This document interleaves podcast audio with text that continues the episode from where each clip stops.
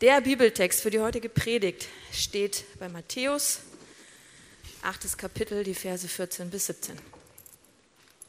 Jesus ging in das Haus des Petrus. Dessen Schwiegermutter lag mit Fieber im Bett. Jesus berührte ihre Hand. Da verschwand das Fieber und sie stand auf und sorgte für sein Wohl. Als es Abend geworden war, brachte man viele Besessene zu Jesus. Er trieb die Geister durch sein Wort aus und heilte alle Kranken. So erfüllte sich, was durch den Propheten Jesaja vorausgesagt worden war.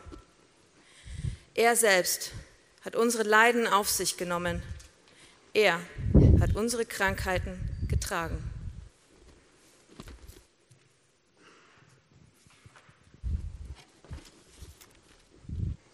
Jesus kann Kranke heilen. Das ist ein sehr wichtiger Aspekt von Jesus, wenn wir uns so im Neuen Testament seine Geschichten durchlesen. Und ich würde mal behaupten, ohne diese Heilung, wie im Text, ist es schwer zu verstehen, wer Jesus ist. Sie sind ziemlich zentral, weil er macht es die ganze Zeit immer wieder. Und gerade in diesem Abschnitt, wo dieser Text steht, ähm, sind so neun Wunder geklustert und viele von diesen Wundern sind Heilungswunder. Und ich will euch zum Einstieg eine Geschichte erzählen von Cameron aus dieser Gemeinde, er kann heute leider nicht da sein, wollte sie aber gerne euch mitteilen. Deshalb lese ich das jetzt einfach mal vor.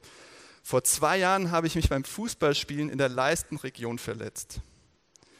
Also die Leistenregion. Ja. Also ich dachte erst so, was für, in welcher Region der Welt, aber er hat sich in der Leistenregion verletzt. Nach ein paar Monaten Pause habe ich es erneut versucht, um dann festzustellen, dass es immer noch schmerzte.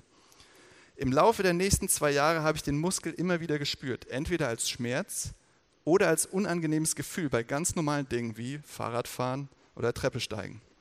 In der letzten Zeit wurde das unangenehme Gefühl weniger, so dass ich mich beim Männerprojekt fürs Fußballspielen angemeldet habe. Ganz nach dem Motto, mal gucken, wie es klappt, ansonsten spiele ich im Tor. Das Fußball, äh, der Fußballmontag nahte und plötzlich war der Schmerz wieder da. Am Montag davor teilte ich das Abendmahl aus. Ich kann nicht lesen, Entschuldigung. Am Sonntag davor teilte ich das Abendmahl aus. Sogar beim Stehen tat der Muskel weh. Daniel hat an dem Sonntag über Wunder gepredigt und als er für Heilung gebeten hat, habe ich ein seltsames Gefühl im Leistenmuskel gespürt, wie ein Ziehen und dann erstmal nichts.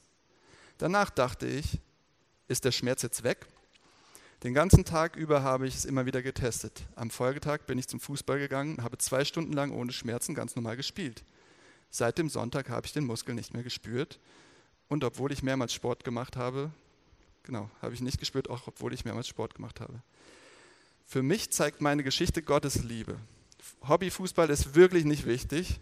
Ich könnte ein glückliches Leben führen ohne das, ohne Fußball, aber trotzdem hat Gott geheilt, weil er einfach großzügig und liebevoll ist. Was, ja, manche freuen sich sofort, wenn sie das hören, wenn ihr die Geschichte hört und sagt, klar, der kann das. Und wir feiern das. Und eben, vielleicht gehört ihr zu den Leuten, die sagen, hm, vielleicht war das gerade eh am Heilen und es war dann halt einfach geheilt und der Heilungsprozess war fertig und das kann man bestimmt erklären. Und eben Jesus, wie vorhin schon angedeutet, gibt es viele, die die Theorie haben, der hat mit Suggestion gearbeitet und hat was verstanden von Psychosomatik und die Leute dachten, Wunder. Aber es war eigentlich ganz natürlich, ohne Eingreifen Gottes zu erklären. Oder ihr denkt eben, ähm, klar, Heilungen passieren, irgendwie die Dinge, die wir nicht erklären können, aber es passiert ja überall. Also warum jetzt ausgerechnet Jesus? Oder ihr sagt, ja, irgendwie ist das da in der Bibel, Jesus kann heilen, aber mit meinem Leben hat das nichts zu tun. Das ist eigentlich für mich so, ja, wie alte Geschichten, aber heute heilen, ja, meine Güte, weiß ich nicht. Und ähm, ja, wo steht ihr da? Und da gibt es noch mehr. Ich weiß, das sind so Schlaglichter, aber es gibt noch mehr Meinungen und Sichtweisen darauf. Und was meint die Bibel eigentlich, wenn sie davon berichtet, dass Jesus geheilt hat? Was zeigt sie uns damit über ihn? Und das will ich gerne mit euch zusammen anschauen. Und ähm, anhand von drei Gedanken Heilung ist erstmal ein Zeichen, ist der erste Gedanke. Das zweite ist, Heilung ist ein Prozess. Und das dritte ist, Heilung passiert von innen nach außen. Und ich werde immer wieder Beispiele einbringen, weil das Thema einfach so praktisch ist. Und wir werden auch noch in der Predigt eine Geschichte hören. hier von jemandem von euch ganz live, also nicht nur vorgelesen, okay? Also wir gehen da praktisch ran, aber ich muss auch mal ein bisschen erklären. Also Heilung ist ein Zeichen. Ich glaube, das ist extrem wichtig. Jesus heilt diese Schwiegermutter von Petrus. Und böse Zungen sagen, es war ja nicht seine eigene, also hat er sie geheilt. Aber auf jeden Fall hat er nicht nur sie geheilt, sondern auch andere. Viele Leute kamen, haben die, also die Kranken wurden hergebracht und wurden geheilt. Und die Frage ist doch, warum tut er das? Also was will Jesus damit bewirken? Die werden ja irgendwann wieder krank. Die werden ja auch irgendwann alt. Also warum heilt er die jetzt? Und also was ist die Absicht? Und wenn man sich das genauer anguckt im Neuen Testament, ist es kein Selbstzweck, sondern es ist ein Zeichen, wofür Jesus steht. Ähm, es war nicht sein Hauptanliegen, alle Krankheiten der Welt zu besiegen. Dann würden wir heute sagen, oh, Jesus hat doch versagt, oder? Also hat er nicht geschafft. Also es kommen ja immer andere äh, Krankheiten dazu und das hat er nicht gemacht, dann hat Jesus versagt. Es war nicht sein Anliegen. Und ich versuche das jetzt mal mit dem Bild zu beschreiben. Was meine ich mit ist ein Zeichen? Wir haben jetzt Herbst, ihr spürt das draußen. Heute Morgen bin ich im Regen hergelaufen, also so richtig schön herbstlich. Und einige sehen sich schon wieder nach dem Frühling. Einige lieben den Herbst und den Winter, aber einige sehen sich schon wieder nach dem Frühling. Und was sind die Erkennungsmerkmale des Frühlings? Lass uns schon mal an den nächsten Frühling denken. Knospen, ähm, ja, Sonnenstrahlen, ersten wärmeren Tage, grüne Blätter, erstes Grün, Schneeglöckchen. Also ihr merkt irgendwie, der Frühling kommt, die ersten Blüten blühen. Und das sind schöne Dinge, Erkennungsmerkmale, die zeigen, der Frühling kommt, aber sie sind nicht der Frühling. Sie weisen darauf hin, der Frühling kommt, aber sie sind nicht, selbst eins dieser Erkennungsmerkmale ist nicht der Frühling. Und es ist ein Vergleich und er hinkt immer irgendwo, aber ein bisschen ähnlich ist das mit diesen Heilungen. Ja, sie sind nicht Jesus, sie machen ihn nicht aus, sie definieren nicht, wer er ist, der große Wunderheiler und sonst nichts. Ja. Sie sind nicht seine Identität. Und an einigen Stellen sieht man das sehr deutlich, da kritisiert Jesus die Leute, die immer mehr wollen, immer mehr Heilung. Und er sagt, ey, eure Sensationsgier widert mich an. Ja, ihr wollt immer mehr, mehr, mehr, mehr. Darum ging es ihm nicht.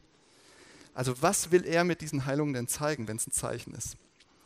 Er zeigt damit, diese Welt ist nicht verloren. Erstmal ganz einfach. Er zeigt damit, es ist nicht alles verloren. Krankheit, Leid, Zerfall, Tod, all das, was wir hier leben, ist nicht das Ende. Ist nicht das, das hat nicht das letzte Wort, das ist nicht das Ende der Geschichte. Ja, diese Welt ist vergänglich, unsere Körper zerfallen mit ihr zusammen. Krankheit ist ein Ausdruck davon, dass nichts so ist, wie es heil wäre, ganz wäre, komplett richtig wäre, wie es gedacht ist. Aber Gott sagt durch Jesus im Prinzip, ich komme auf die Erde und mache das wieder heil, was kaputt gegangen ist. Und die, die Bibel sagt im Prinzip, mit Jesus kommt der Frühling. Mit Jesus kommt der Frühling dieser Welt.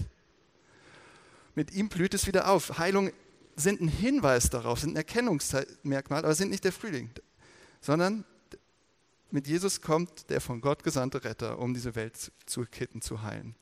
Und deshalb fängt das auch an, nicht nur irgendwie innerlich, sondern auch materiell, auch mit unseren Körpern.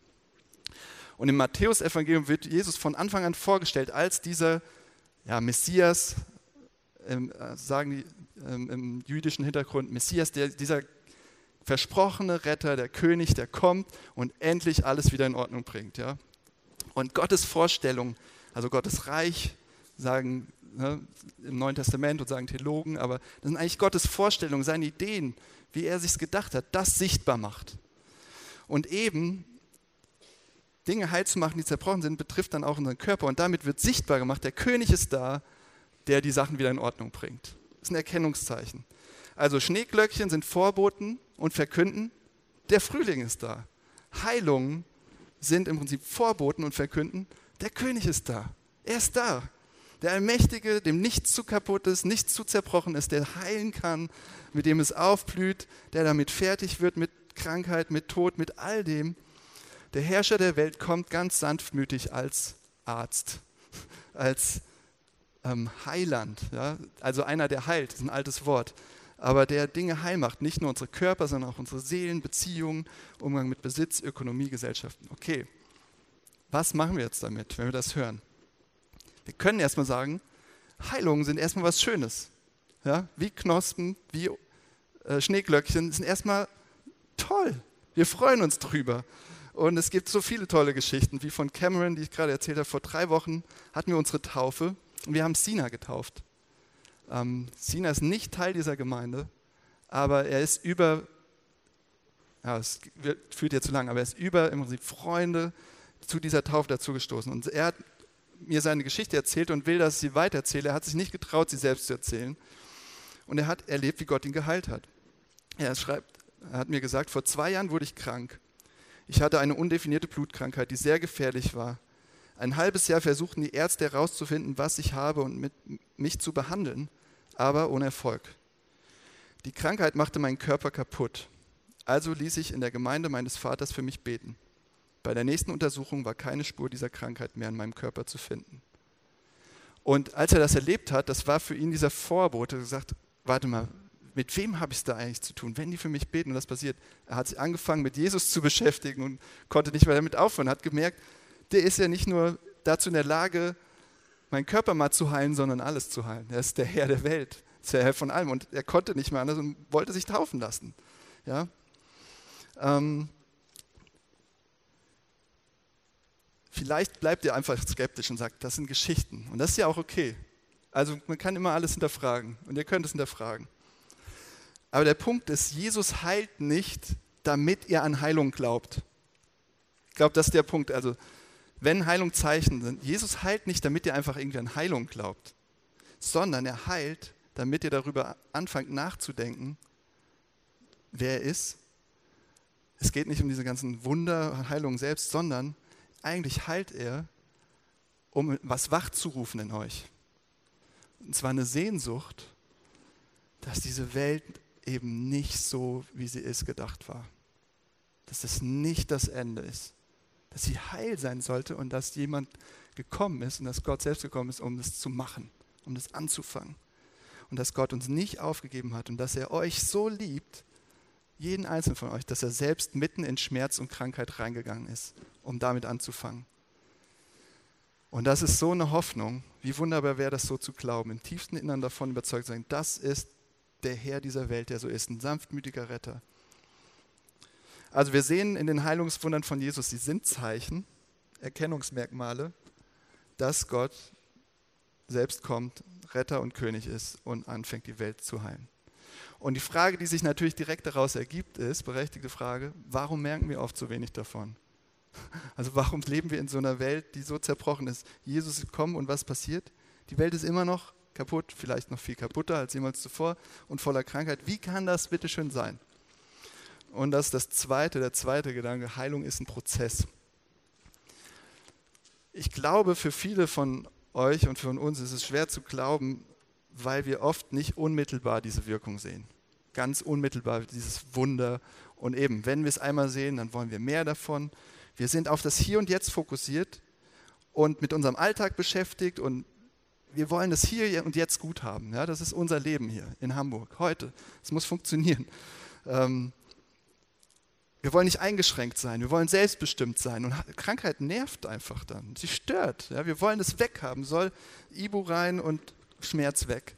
Ich gehe zum Experten, der macht das schon, der löst das Problem, der soll professionell arbeiten und dann macht er seinen Part und ich kann effektiver sein, mehr bringen, mehr leisten, was weiß ich. Und ähm, ja, das Schwierige ist dann zu akzeptieren, und ich glaube, es können viele von euch bestätigen, auch gerade in, was innere Heilung angeht, psychische und seelische Heilung, dass es Heilung ein sehr langwieriger Prozess sein kann. Manchmal über Jahre, manchmal über das ganze Leben. Und äh, jetzt mal ein Extrembeispiel, aber Samuel Koch, kennt ihr den? Der war Teil dieser Gemeinde, er war hier zu Hause nicht so lange Zeit vor seinem Unfall bei Wetten das vor Millionen von Zuschauern und ähm, er dadurch durch diesen Stunt dann ja durch diese, dieses Unglück querschnittsgelähmt wurde. Und er schreibt in seinem Buch Zwei Leben, ein kleiner Tumor oder 60 Millisekunden können über ein Leben entscheiden. Was soll das? Ich weiß es nicht. Was hilft, ist die Hoffnung, dass ich eines Morgens plötzlich mit verschränkten Armen im Türrahmen stehe, kurz meiner Familie zuwinke und zum ersten Waldlauf aufbreche. Allein die Vorfreude darauf ist es mir wert, an der Hoffnung der Heilung festzuhalten. Ich wurde schon oft gefragt, was ich als erstes machen werde, wenn ich wieder laufen kann. Und ich habe die Antwort schon 27 Mal wieder verworfen. Denn tatsächlich würde ich wohl einfach rausgehen und loslaufen. Nur um des Laufens willen. Irgendwo an einem Baum meiner Wahl anhalten, mich mit einer Hand abstützen und etwas von meinem Gewicht an ihn abgeben, die raue Rinde spüren, mich dann vielleicht hinsetzen, nur um des Hinsetzens willen. Nach einer Weile die Beine überkreuzen, die Hände hinterm Kopf verschränken, einfach so, weil ich es kann. Spätestens im Himmel werde ich all das wieder tun können, weil ich es kann. Also Samuel hat diese Perspektive. Es wird passieren. Heilung wird passieren, auf jeden Fall, das weiß ich. Er erwartet das, aber er rechnet damit, es kann gut sein, dass es mein ganzes Leben lang dauert. Es ist ein langer Prozess. Es ist nicht unbedingt das Schnipp und es ist geheilt. Ja? Wie bekommen wir eine Sicht auf die Zukunft, wenn wir echt mit schwerer Krankheit zu tun haben? So eine positive Sicht, so eine Hoffnung. Wenn wir Jesus sehen, was er zu seinen Jüngern gesagt hat, hab, der damit angefangen hat, alles neu zu machen hat er gesagt, ich bin noch lange nicht fertig. Ich muss am Kreuz sterben, ich werde vom Tod auferstehen.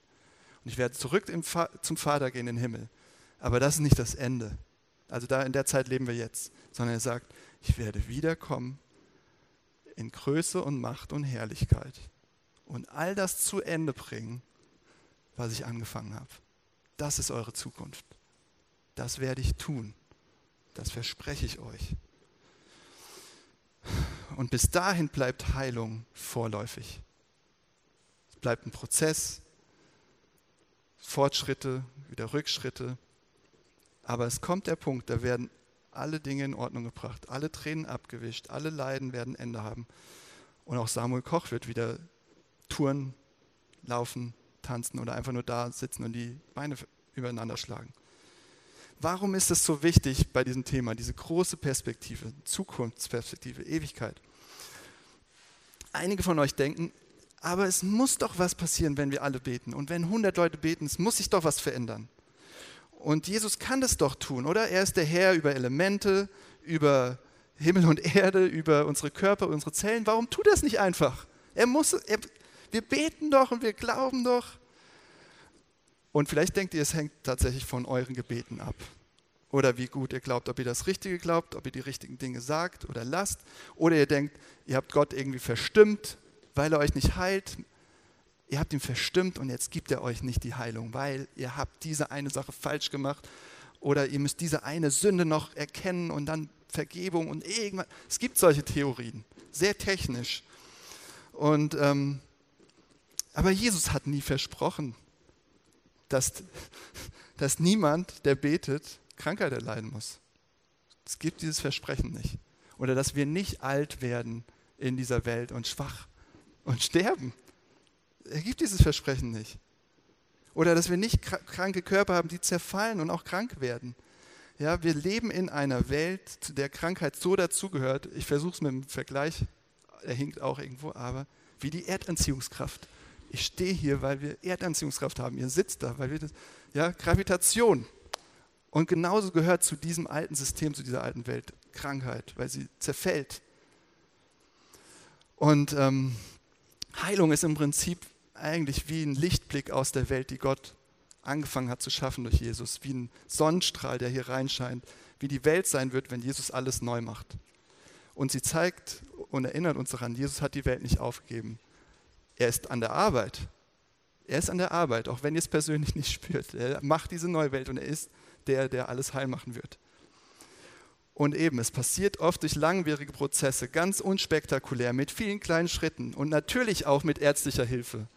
Ja, wenn, wenn ihr glaubt, Gott ist der, der unsere Körper gemacht hat, dann glaubt ihr auch, dass die, die unseren Körper erforschen, viele gute Sachen über den Körper rausfinden, wie sie ihn heilen können. Und deswegen gehe ich zum Zahnarzt und äh, will mir helfen lassen von Leuten, die, das, die mehr Ahnung davon haben, wie so ein Körper heil wird. Und Gott kann das nutzen. Hier ein, einer der Väter der Chirurgie, der Hugonotte Ambroise Paré. Vielleicht habt ihr von dem gehört, vielleicht nicht. Vielleicht, wenn ihr in der äh, Ausbildung oder im Studium. Aber er war Leibarzt von Königen und hat neue Dinge entdeckt und entwickelt, wie, wie man chirurgische Eingriffe machen kann, ohne die Leute umzubringen. Ja? So im 16. Jahrhundert. Und er hat gesagt, ich habe die Wunden behandelt und Gott hat sie geheilt. Und das finde ich eine schöne, es ist kein Entweder-Oder.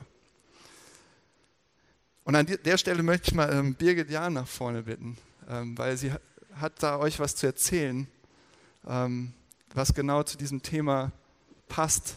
Also wie, wie Gott eingreift, wie, wie Gott heilt und durch ganz unvorhersehbare Wege. Ja.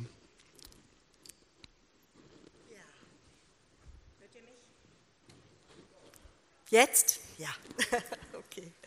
Ja, es ist ein Wunder, dass ich hier stehe, ähm, weil heute vor fünf Wochen ich vormittags in die Notaufnahme des Albertinen-Krankenhauses gegangen bin, weil ich, ich wusste nicht, was ich hatte, Rückenschmerzen, Bauchschmerzen, keine Ahnung. Es war irgendwie komisch und anders als alles andere, was ich vorher mal gehabt habe.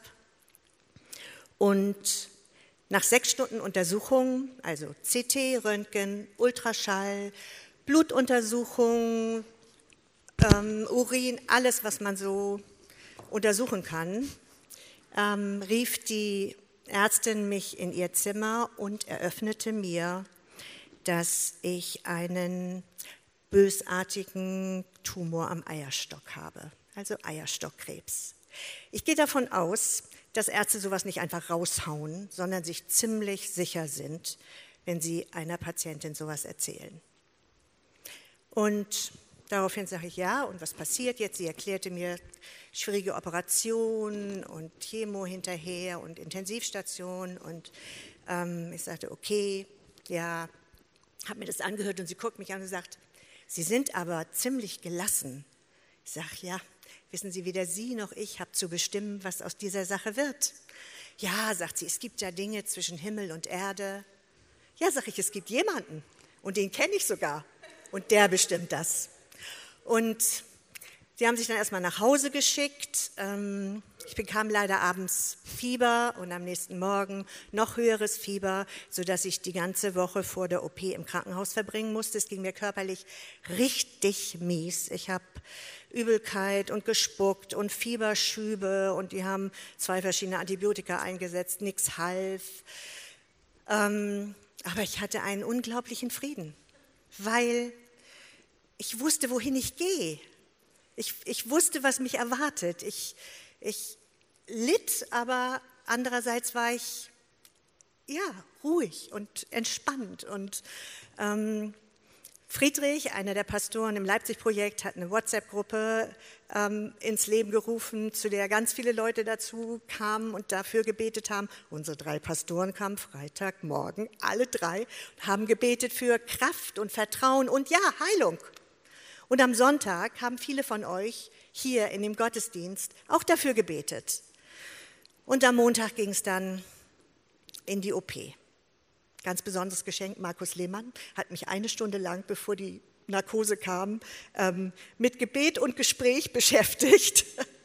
Und so bin ich auch wirklich entspannt eingeschlafen und nach zweieinhalb Stunden wieder aufgewacht. Markus saß in meinem Bett und sagte, bist du wach? Alles okay. War kein bösartiger Tumor. Gutartig. Alles in Ordnung. Was? Es war unglaublich. Aber ich sage euch, Gott setzt einen drauf. Denn bei meiner Entlassung fünf Tage später hat die Frauenärztin mir dann eröffnet, dass sie bei der Entfernung der Gebärmutter einen bösartigen Krebs in der Gebärmutter gefunden haben, der ja jetzt weg war. Bitte? Wie verrückt ist das? Dann kam die Tumor, das Tumorboard, da wo sie besprechen die ganzen Untersuchungsergebnisse und stellten fest, ich habe doch einen auffälligen Lymphknoten in der Achsel, also nochmal hin, nochmal ähm, Mammographie und Ultraschall und Untersuchungen mit dem Ergebnis, nö, ist gar nicht so schlimm. Gott heilt. Und ich bin froh, hier zu sein, in meinem irdischen Zuhause. Und ich freue mich immer noch auf mein himmlisches. Gott ist gut. Egal, was aus dieser Sache geworden wäre, er bleibt gut. Vielen Dank, Birgit. Danke dir.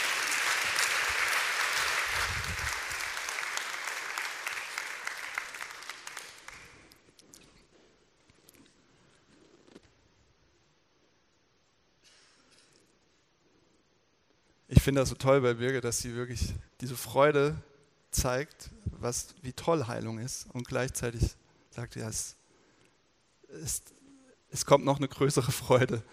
Und das ist eigentlich dieser Punkt. Heilung ist ein Prozess. Gott hat angefangen, aber er ist noch lange nicht fertig. Hier bleibt so vieles nicht gut. In unseren Körpern, aber auch überall anders, überall in allen Lebensbereichen. Und ich möchte noch einen Gedanken mit euch teilen. Heilung passiert von innen nach außen. Als Jesus so aufgetreten ist und angefangen hat zu heilen und damit zu sagen, ja, der Frühling ist da, da dachten ganz viele, oh, jetzt geht's schnell. Jetzt mobilisieren wir alle Kräfte. Also war damals unter römischer Besatzung. Wir besiegen unsere Feinde. Jesus besiegt alle Krankheiten. Ähm, alles, alles wird jetzt gut. Ganz schnell. Und ähm, in ein paar Monaten ist es so und es ist alles, wie Gott es haben will. Alles ist in Ordnung. Ähm, Gott herrscht als König ja, und alle Feinde sind besiegt und alles Böse ist weggeschafft. Und das war ein Grund, warum Jesus so oft falsch verstanden wurde, weil das nicht sein Weg war, den er gegangen ist. Sondern ganz viele wollten ihn dahin haben und ich glaube auch heute noch wollen ganz viele ihn dahin haben, aber ähm, mit ihrer Agenda, aber Jesus lässt das nicht mit sich machen. Eine der gro großen Versuchungen in der Wüste durch Satan war für Jesus, ähm, sofort an Macht und Herrschaft zu kommen, ohne zu dienen, ohne Schmerzen, ohne Leiden. Einfach jetzt, Macht, Herrschaft über alles jetzt. Das hat Satan ihm angeboten und Jesus hat abgelehnt. Warum? Warum kann der Sohn Gottes nicht einfach kommen, wenn er der Sohn Gottes ist und alle Macht hat und allem ein Ende setzen, Bösem, Krankheit, alles Böse besiegen. Warum kann er es nicht machen? Warum kann er nicht einfach jetzt alles heil machen und diese kaputte Welt heilen? Jeden, alles, alle Bereiche. Und die Antwort ist in dem Text, weil er die Krankheit bei der Wurzel packt. Jesus macht nicht eine Ibu rein und Symptome, schön, alles gut. Ja? So geht er nicht vor. Er ist der Arzt der Ärzte und er packt es an der Wurzel. Weil Krankheit, Krieg, Gewalt, all diese Geschichten was wir erleben, sind Symptome. Sind Symptome einer, einer Krankheit, die in unserem Herzen beginnt. Das ist eine Krankheit in unserem Herzen, weil unsere Herzen sind das Problem. Sie funktionieren nicht mehr richtig, weil wir Gott rausschmeißen, ihm nicht vertrauen und sagen, ich weiß es besser. Wir wissen es besser und mit diesem Bruch mit Gott ist alles andere zerbrochen, unwiderruflich. Ja, das ist die Wurzel aller Krankheit, die Jesus heilen will. Und deshalb Vers 17. Er hat unsere Schwachheit auf sich genommen und unsere Krankheit hat er getragen.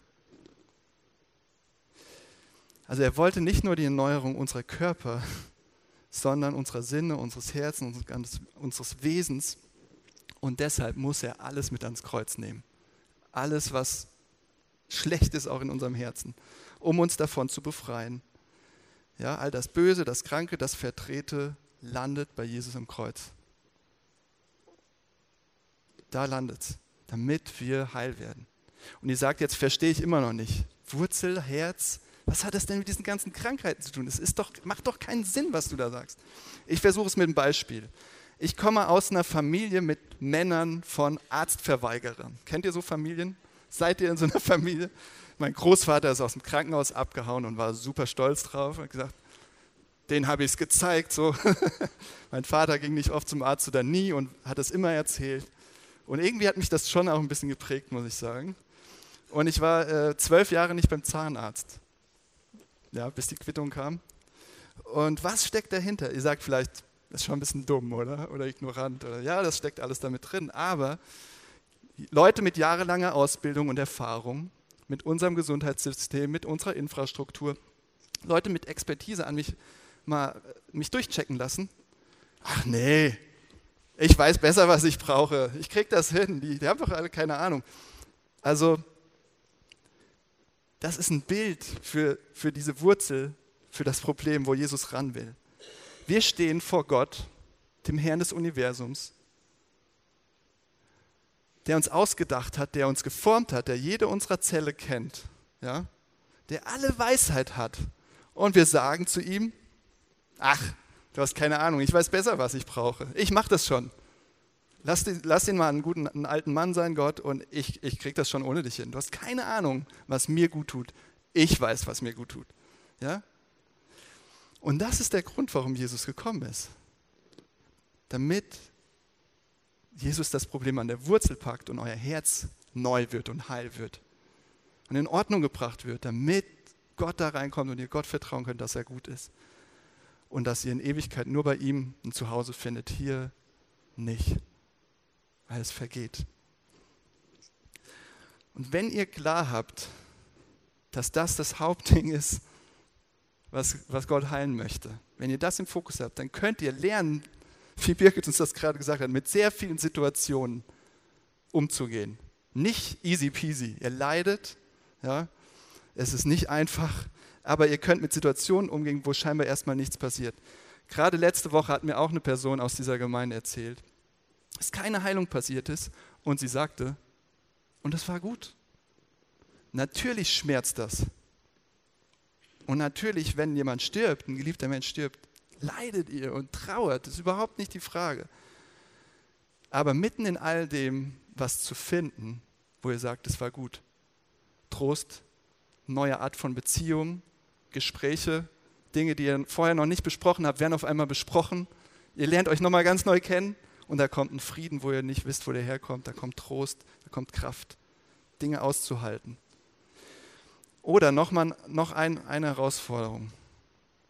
Vielleicht will Gott euch sogar was beibringen. Vielleicht Geduld. Vielleicht, dass ihr nicht allmächtig seid und allgegenwärtig und alles könnt. Ähm, hat mir jetzt gerade jemand erzählt, die, ähm, die Knieprobleme hat gesagt, okay, vielleicht will Gott mir einfach mal zeigen, dass ich Geduld brauche und nicht immer nur alles sofort und schnell und jetzt. Oder dass ihr euch überlegt, welche Menschen um euch, euch herum sind wichtig. Beziehungen. Oder dass ihr euer Leben ändert, weil ihr unter Dauerstress seid und euch kaputt macht von innen, von, weil eure Seele unter Dauerstress ist und ihr euch ständig Sorgen macht und Angst und Anerkennung von Leuten wollt oder was weiß ich. Vielleicht will Gott, dass ihr nachdenkt auf dem Krankenbett. Kann auch sein. Und jetzt bitte nicht sagen, okay, ich muss diesen Grund finden und dann, wenn ich ihn gefunden habe, dann wird es Gott machen. Das meine ich nicht. Und ich glaube, das sind oft Sachen, die ihr im Rückblick erst seht oder die ihr so langsam lernt. Aber das sind Beispiele. Gott kann retten und heilen, ohne dass er das Heilungswunder tut. Er denkt viel größer. Er hat einen weiteren Horizont. Er hat das große Bild. Er will Dinge tun, die euch retten und heilen. Aber vielleicht sind es andere Dinge, als die ihr wollt. Okay? Und er will diese Dinge tun, um euch vollkommen wiederherzustellen. Nicht nur so ein bisschen von außen, sondern ganz neu zu machen, von innen nach außen. Und bei eurem Herzen fängt es an. Dafür ist Jesus in diese Welt gekommen. Und dafür wird er wiederkommen und wird es vollenden und wird auf dem Thron sitzen und sagen, ich mache euch neu, ich mache alles neu. Ich möchte jetzt nochmal beten. Danke, Jesus, dass du dieser Gott bist, der alle Macht hat, aber der auch diese klare Sicht hat. Der weiß, was wir brauchen. Du hast diese viel, viel, viel größere Sicht, den weiteren Horizont, das große Bild. Und du siehst, wie wir damit kämpfen und hadern und denken, wir wissen es besser oft. Ähm, bitte zeig uns, dass du gut bist. Ja, lass das Licht reinscheinen, so von, von deiner herrlichen Zukunft, die, die du für uns hast, in, jetzt in, in diese Zeit, die wir zusammen haben hier im Gottesdienst. Zeig uns, dass du gut bist, dass du ein Heiland bist und ähm, ja, dass du rettest. Amen.